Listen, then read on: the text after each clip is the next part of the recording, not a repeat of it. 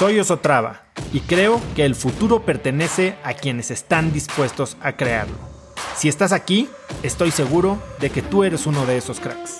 Una persona que toma acciones de impacto todos los días, que aprende y prueba cosas nuevas, que ataca sus miedos y sobre todo que vive la vida en sus propios términos.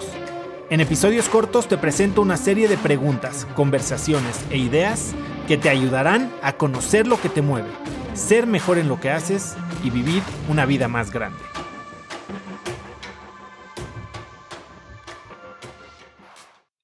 Detrás de toda procrastinación hay un miedo.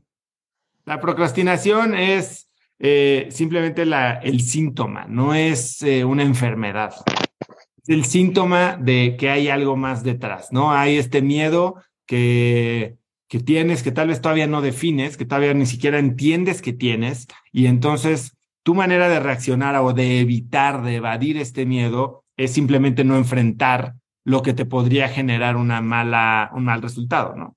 Eh, hay, hay varias cosas que se pueden hacer. Una es, obviamente, hacerte estas preguntas. ¿A qué le estoy teniendo miedo?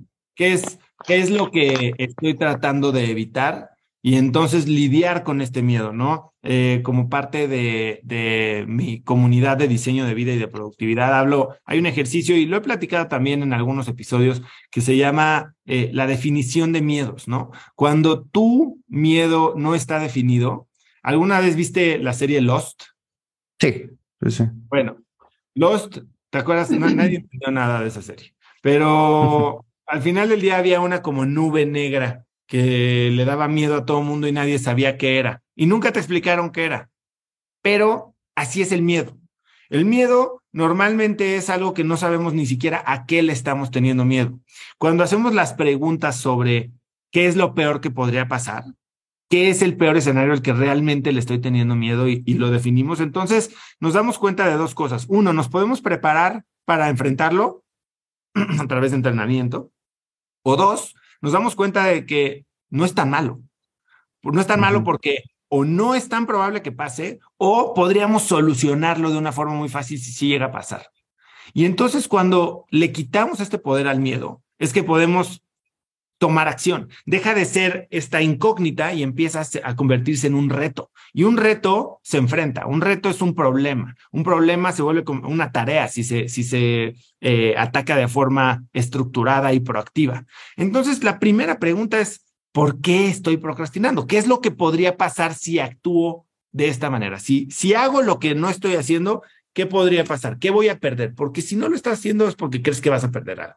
Y segundo, Creemos que el, el contrario de procrastinación es compromiso, es acción, es determinación y no es cierto.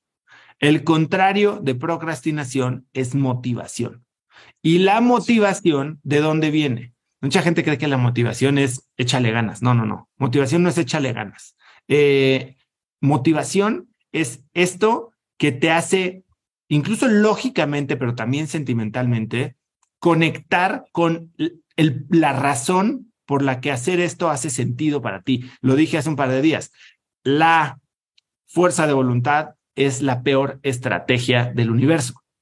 Entonces, ¿qué es la procrastinación? Estás perdiendo la, la pelea de la fuerza de voluntad. No estás teniendo suficiente.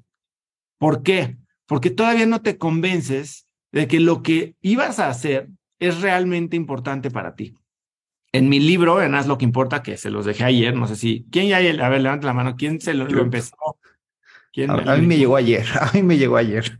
Buenísimo, bueno, está en Big también, buenísimo. Eh, en ese libro hablo de un concepto que se llama, bueno, en el libro le puse las dos batallas, pero en realidad se llama las dos fuerzas. Eh, las dos fuerzas son las dos fuentes de la motivación.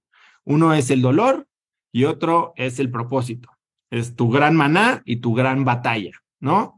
Y cuando conectas con estas fuentes de motivación, estas fuentes de significado, el método DMS, del que hablo con mi comunidad de achievers, significado es, la parte diferencial, todo lo demás es táctico, el significado es estratégico. Entonces, cuando logras entender por qué te importa hacer lo que dices que vas a hacer, y si sí te importa, entonces, ok, y lo conectas, entonces vas a llevarla de gane. Y después enfrentas el miedo que te está previniendo no actuar.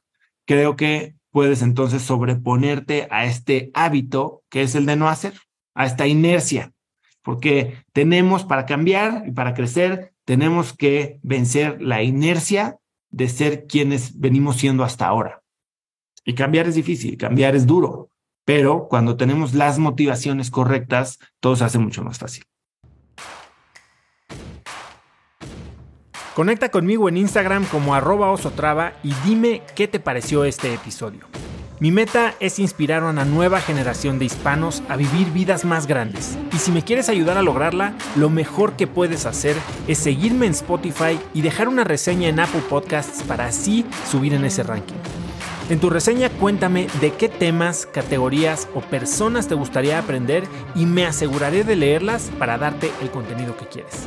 Y no olvides unirte a mi comunidad de cracks en cracksnetwork.com. Es gratis y conectarás con más gente en el mismo camino de crecimiento que tú. Eso es todo por hoy. Yo soy Oso Traba y espero que tengas un día de cracks.